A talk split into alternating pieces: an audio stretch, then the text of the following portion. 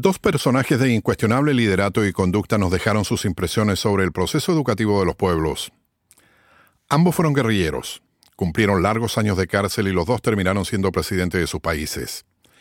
José Pepe Mujica de Uruguay nos enseñó que la educación es responsabilidad de todos, no solo de los maestros y el Estado, es de la sociedad entera porque ahí nos jugamos la nacionalidad. Por su parte, el surafricano y Premio Nobel de la Paz Nelson Mandela nos advirtió que la educación es el arma más poderosa que puedes usar para cambiar al mundo. Eso es lo que nos estamos jugando actualmente en Puerto Rico en la educación post-María, el futuro de mi escuelita.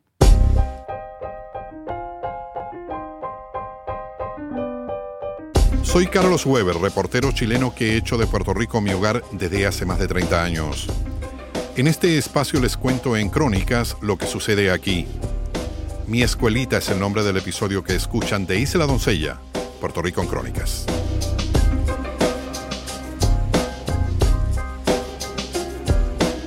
Estoy conversando con la directora de la Escuela Vocacional de Caguas cuando aparece un chamaco que interrumpe lo que hablábamos maestra y estudiante, supongo en ese momento, se retiran un par de pasos para obtener algo de privacidad.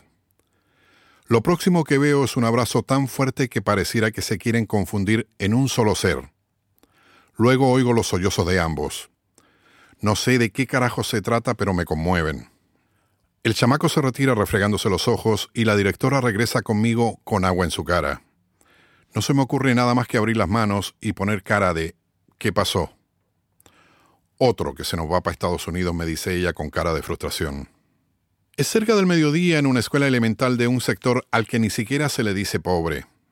La gente cuando lo describe lo llama peligroso, aunque últimamente algunos de sus espacios han sido puestos de moda por unos blanquitos con guille de conciencia integradora, como haciendo turismo de la pobreza, ¿vio?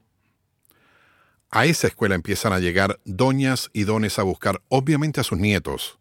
El nuevo horario escolar adoptado por el Departamento de Educación es de 8 de la mañana a 12 del mediodía, lo que acarrea más problemas a las familias obreras.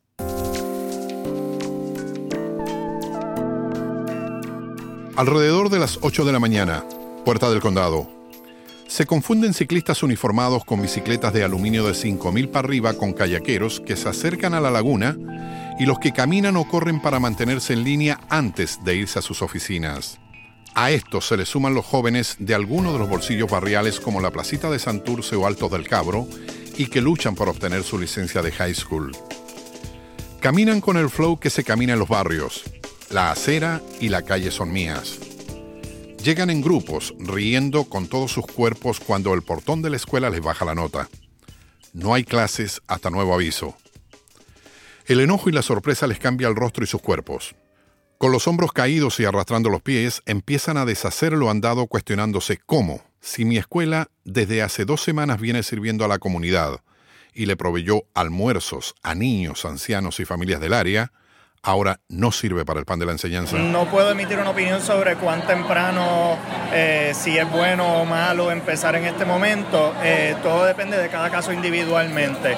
Eh, en mi caso, pues yo he visto mucho ánimo positivo de los estudiantes, pero a la vez mucha preocupación por sus propios compañeros. Camino cerca de la torre, paso por la biblioteca hacia el centro de estudiantes. Primer día de clases de la Universidad de Puerto Rico, recinto de Río Piedras una universidad con más de 400 millones de dólares menos en su presupuesto, obra de la Junta de Control Fiscal. Mi primera sorpresa, una doña con una neverita vendiendo limbers. Sí, escuchó bien, limbers. Y los liquidó en menos de 15 minutos. De parcha, de limón, de coco, de tamarindo, todos se fueron en los labios de los jóvenes que buscaban orientarse en medio del desorden del inicio de clases. De paso aproveché para ver al chiquito mío, Sergio, que empezó su universidad este año y desde agosto, esta es su tercera vez en clases. Con todos los que me crucé, profesores, funcionarios, empleados y estudiantes, mostraban en su rostro la misma hambre, contentura por volver a la normalidad, pero para ser honestos, es lo menos que encontré. Entiendo que los chamacos llegarán con la alegría de volver a ver a sus panas, reunirse, hablar, salir del agobio de sus hogares sin luz, sin agua, pero se movían como zombies. Sonreídos, parlachines, contentos pero desorientados. Ni los estudiantes de último año ni los funcionarios de asuntos estudiantiles podían dar respuestas certeras a la desorientación. Para ser justo, también los profesores lucían desorientados. He visto muchos estudiantes en busca de orientación, porque obviamente todas las oficinas han sido reubicadas, están en los pasillos, en carpas, en mesas, así que he visto muchísimos estudiantes preguntando dónde está asistencia económica, dónde está el decanato de estudiantes. Por los mismos días del inicio de clases en el sistema universitario público, conversaba con una profesora que, emocionada, me relataba una estampa para ella hermosa pero también surrealista. Llegó a su aula antes que todos sus estudiantes. De golpe se topa con cinco caballos que la empezaron a seguir por los pasillos de la facultad. Para donde doblaba la acompañaban sus nuevos amigos. La escoltaron hasta su sala de clases, desde donde por la puerta entreabierta los retrató.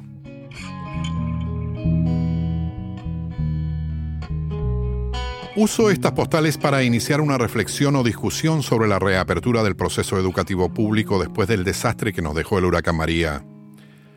Reafirmo el sistema de instrucción público porque el privado tiene sus propias variables que siempre caminan con la más simple lógica capitalista. ¿Cuánto dinero entra? Pregunte a cualquier profesor de una institución educativa privada y le dirá que la orden, después de María, fue reabrir lo antes posible para seguir cobrando e impedir que sus clientes estudiantes se den de baja o se vayan. Aunque en el sistema de instrucción pública y en la Universidad del Estado también se cuecen sus habas.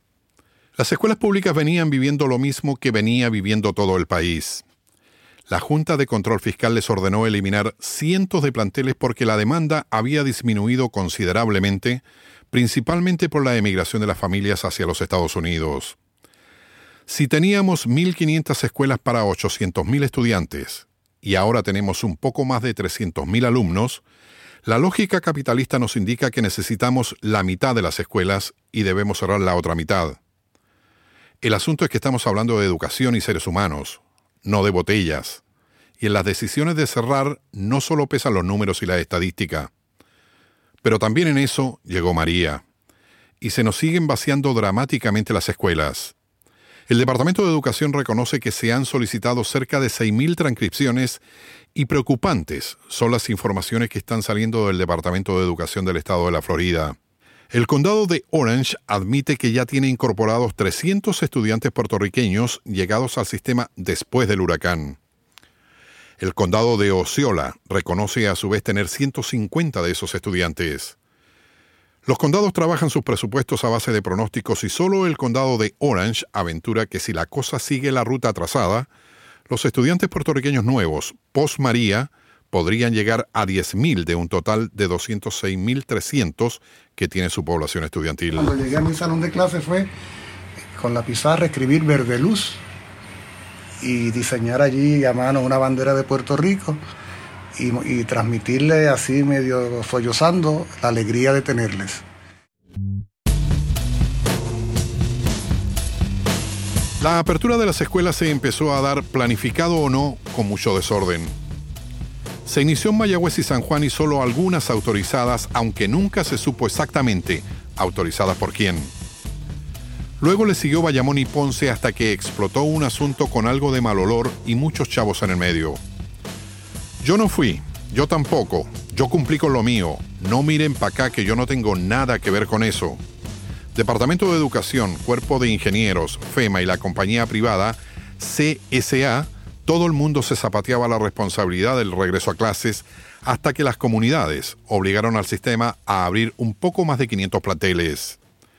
Se dio el caso de una escuela en Santurce que abrió sin el permiso del departamento y solo con la voluntad de maestros, padres y estudiantes. Este impasse entre funcionarios, trabajadores y estudiantes adquirió características dramáticas cuando la policía arrestó a cerca de 25 maestros por exigir que reabran las escuelas, sobre todo las de la montaña, y que no despidan a cerca de 4.000 maestros transitorios que son el futuro de la educación pública y que según ellos los están condenando al exilio.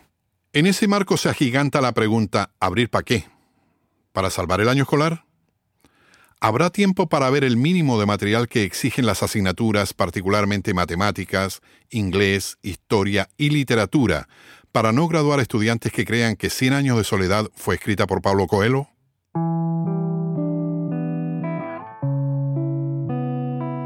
Una persona me dijo tajantemente, no tengo hijos, pero si los tuviera, no los enviaría a la escuela.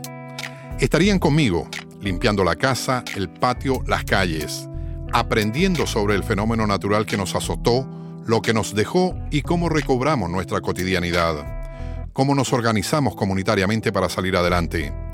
Este aprendizaje, según él, será más importante que cualquiera que le puedan dar en la escuela. En Cuba, cuando los objetivos económicos, con razón o sin razón científica, lo requieren, los estudiantes marchan a cooperar con la producción. Eso es parte del aprendizaje, del currículum humanista integral.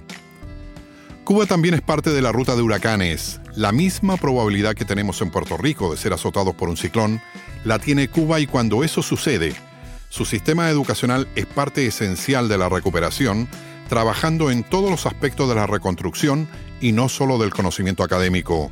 Un estudiante que tiene la experiencia de ayudar a su comunidad a levantarse de un desastre natural no será nunca más el estudiante anodino que solo consigue las mejores notas en su desempeño escolar. Será un estudiante nuevo.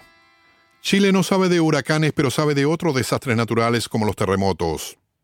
También sabe y mucho de las desigualdades.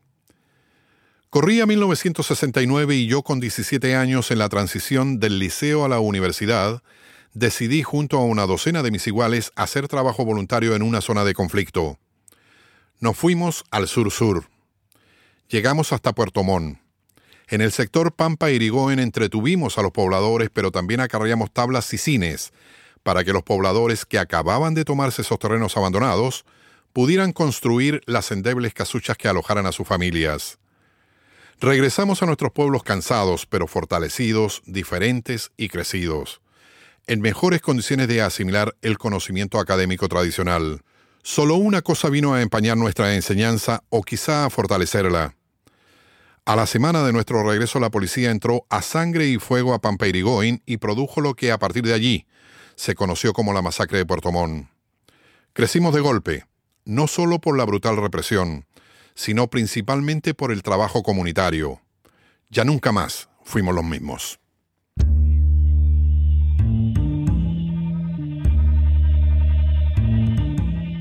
En Puerto Rico quizás se debió haber organizado los chamacos de escuela superior y universidad y haber ido a trabajar por un par de semanas en los pueblos del interior y la montaña.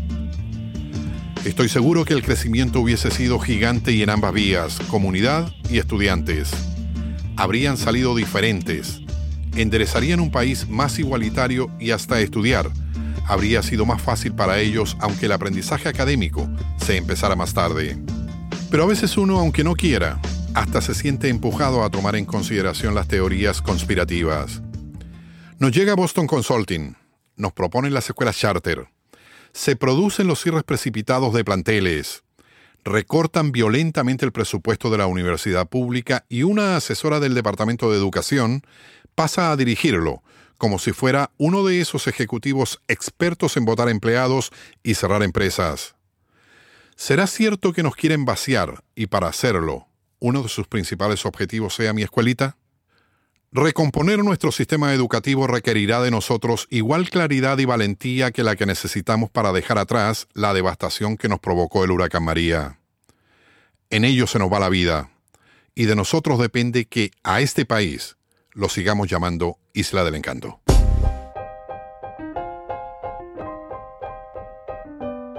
Gracias por acompañarme.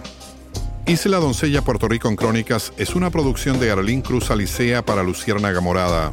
La grabación y el diseño de sonido va por José Eli Pérez. La imagen gráfica es de Josué Oquendo. Suscríbase a Isla Doncella Puerto Rico en Crónicas en su canal en iTunes o SoundCloud. Les invitamos a seguirnos a través de Facebook, Instagram y Twitter. Los esperamos en una próxima mirada de la Isla Doncella, Puerto Rico en Crónicas.